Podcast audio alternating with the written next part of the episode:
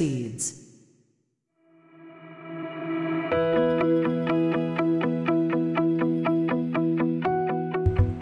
皆さんこんにちは。映像クリエイターのさくです。クリエイターを目指すあなたに毎日一つクリエイティブの種を届けるラジオクリエイターズシード。今日もよろしくお願いします。はい。ということで今日は8月の14日月曜日となりました。週の初めですね。いかがお過ごしでしょうか？えーこちら神奈川県湘南になりますけれども本日はですね残念ながら天気があまりよろしくなくてですね、えー曇り模様雨模様という風になっております。というか朝からね雨が結構ザーッと降ってきてですね今も降り続いているあ今止んでますね。ようやく止みましてちょっと晴れ間が出てきております。先ほどまで降ってたんですけれどもはい。皆さんのところいかがでしょうか？やっぱり台風が近いからこうあんまりねあの空模様良くないんですけれどもでもちょっとこう晴れ間が出てきてくれたのでこれからちょっとお出かけとかできそうだなというところになっております。はい。ということで、今日はですね、何のお話かっていうと、本日からまたシリーズものをですね、5回、えー月曜日から金曜日までやっていこうかなと思いまして、その第1弾、カメラのお話、またですね、カメラのお話。はい。で、えっと写真撮影初心者に伝えたい5つのことということで、えー第 5, 第5回に分けてですね、えー1から順に説明をしていきますで本日第1回本日第1回はですね、えー画面の設定のお話っていうのをですね、えーしていきたいというふうに思いますので興味がある方聞いていただければと思いますそれでは本編の方行ってみましょう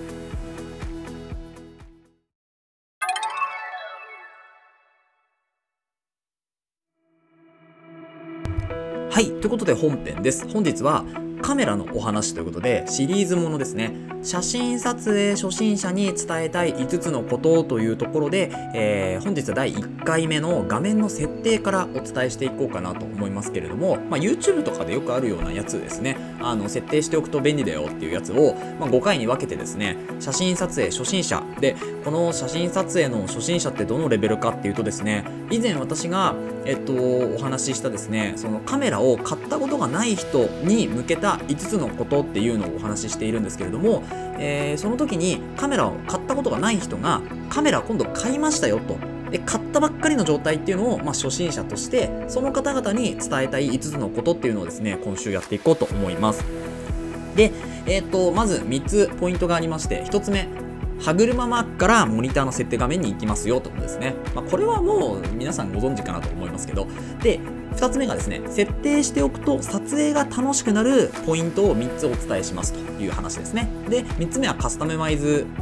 カスタマイズボタンですね。カスタマイズじゃないです。カスタマイズボタンのお話っていうのを最後にしていこうかなと思います。で、まず1つ目のですね、歯車マークのモニターから設定画面に行きましょうっていうところを一緒にやっていきます。まずですね、カメラのメニューっていうボタンがあると思うので、えー多分こう、背面モニターの隣が、あの、こう、いろいろダイヤルだったり、まあ、ボタンだったりついてると思うんですけど、その大体真ん中ら辺にですね、メニューっていうボタンがあるので、そこを真ん中のボタンを押すとですね、メニュー開くと思います。で、メニューのボタンを開いたら、ギアマークですね、歯車マークのモニ、えーマークがあるので、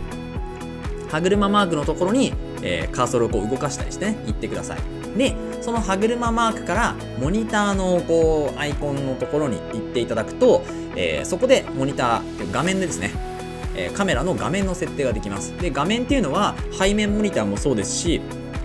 ファインダーって言ってこう写真を撮るときとかに覗く穴ですよね。この覗き穴のところの設定も同じです。で、このここの画面の設定をやっぱり最初にしておかないと、うん自分がどういう写真を撮りたいとか、えーこう写真を撮った時にあなんか違うなっていうふうに思うと思うことを防ぐようなものを、まあ、画面の設定でするわけですよね。なので、まあ、こう設定しておくと写真が撮影が楽しくなるかつ、まあ、ミスを減らせるというところになりますのでここは最初本当にカメラを買ったばっかりのあの撮影の初心者の方っていうのは押さえておきましょうというところですね。で続いてそのモニターの設定画面に行ったらですね設定しておくと、えー撮影が楽しくなる、えーポイントが3つあります。その1つ目がですね、えーグリッドラインですね。このグリッドラインっていうのを入れておくと、えー構図が安定しますよっていうところと。あと2つ目ヒストグラムですね。これはですね画面の明るさ要はセンサーに入ってきた明るさを感知するグラフっていうのを出すことができるんですね。でこれによって白飛びって言って真っ白でもう飛んじゃってる写真。飛んじゃってるっていうと分かりにくいんですけど例えば真っ白で色が全く分かんない写真ですね。あとはもしくは暗いところだと真っ黒で色が全く分かんない。もう黒だけ白だけみたいなところを防ぐと。黒なんだけどちょっとこううんなんでしょうね、えオフホワイトというかホワイトよりももう少し優しい白。ちょっとこうクリーム色っぽい白みたいなそういう白のグラデーションっていうのを作っていくことができますしあと黒飛びもそうですよね。黒も、ま、本当に真っ黒ではなくてちょっと淡い青っぽいのか紺っぽいのか紫っぽいのかとかっていろんなこう黒に近い色あると思いますけどそういう、えー、レンジって言いますけどその色の階調の豊かさっていうのをこのヒストグラムを使うことで、えー、作ることができるので、まあ、この辺は入れておきましょうと。あとはですね水準気表示ですね。水準器、まあ、水平が分かるようにする横線なんですけどこれを出しておきましょうと。でこのグリッドラインとヒストグラム水準器っていうのを出しておくと、まあ、写真撮影が安定するし、まあ、本当に撮影が楽しくなるよというふうに思います。でこれがないとやっぱり何か撮ってもいまいちだなと思うんですけどこういう構図をしっかり意識したりとか写真の明るさっていうのを最初から意識することで、えー、でしょう積み重ねていくと本当に、まあ、プロに近い写真プロ向けの写真プロっぽい写真っていうのが撮れてきます。でそこからプロになるかどうかっていうのはご自身の判断っていうところになるんですけどやっぱそこでこう基礎的なところですよね。構図とか本当に明るさとか、まあ、露出ですよね。そういうところは基礎的なところなのでそれをもう最初の初心者のうちから、えー、そういう考えのもとをやっていきましょうというところですね。であのグリッドラインの入れ方とかは各メーカーによって結構違ったりするんですけど、えーと私の場合はルミックスというカメラを使っています。で、そのルミックスをちょっと今取りますね。えっ、ー、と、ルミックスはですね、今、後ろの方にあります。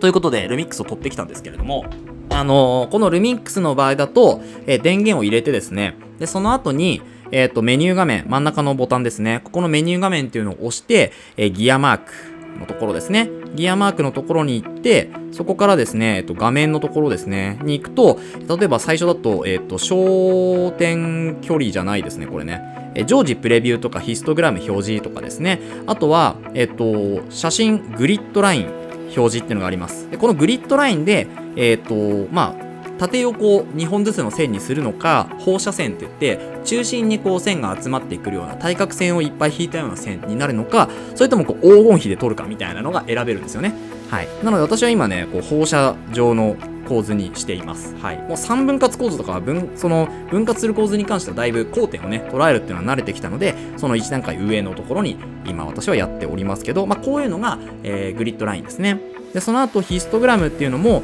えー、表示しておくとですね、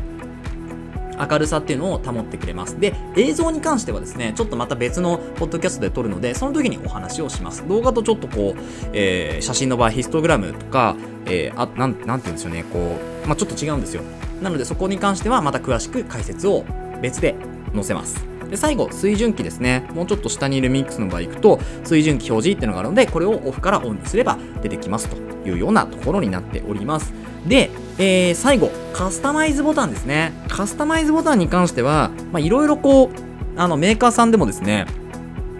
ボタンのところあると思うんですけど、ルミックスの場合はダイヤルをまあいじってですね、そのダイヤル C1、C2、C3 とかって呼ばれるんですけど、このダイヤルに、えー、合わせて取るというのができます。で、あの最初のうちはここ全く気にしなくてもいいと思うんですよ。一個一個自分でやっぱ丁寧にねこう設定をしてやっていけばいいんですけどその設定がですね例えば、まあ、趣味から今度仕事の方になってくるとこの設定を毎回いじるのも大事なんですけどある程度自分の決まった設定っていうのはもうカスタマイズに入れてしまってそこでもうあとひねればそのモードになるように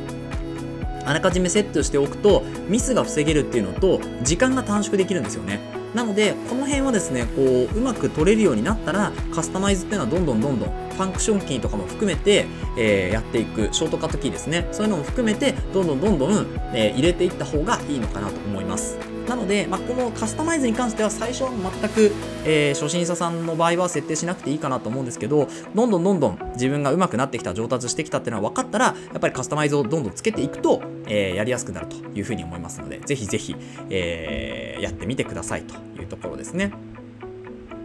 で、えっ、ー、とまあ、今回はここでお話は終わりになります。写真撮影初心者に伝えたい5つのこと。まず第1は画面の設定方法というところについてお話をしました。で明日以降ですねまたいろいろお話をしていくんですけれども例えば、えー、露出の設定シャッタースピードとかあと絞り値 F 値なんて言ったりしますけどそういうのの設定とかですねあとホワイトバランスメディアの記録方法なんかを今週伝えていければいいかなというふうに思っております。で、えーと、キャプションのところですね、えー、文字を書くところに私が使っている、え、カメラですねこれを、えーと、リンクで貼っておいたので、え、気になる方はそちらからチェックしてみてください、え、ルミックスの s 2っていうのとあとはルミックスの GH6 というカメラになります。はい。どちらもねすごくいいカメラなのでぜひチェックしてみてください。ということで本日は以上となります。この放送ではクリエイターとしての考え方やテクノロジーやガジェットの情報作業効率を上げるコツサイトツールなんかを中心に紹介をしております。リスナーさんと一緒に一流クリエイターを目指すラジオを作っていますので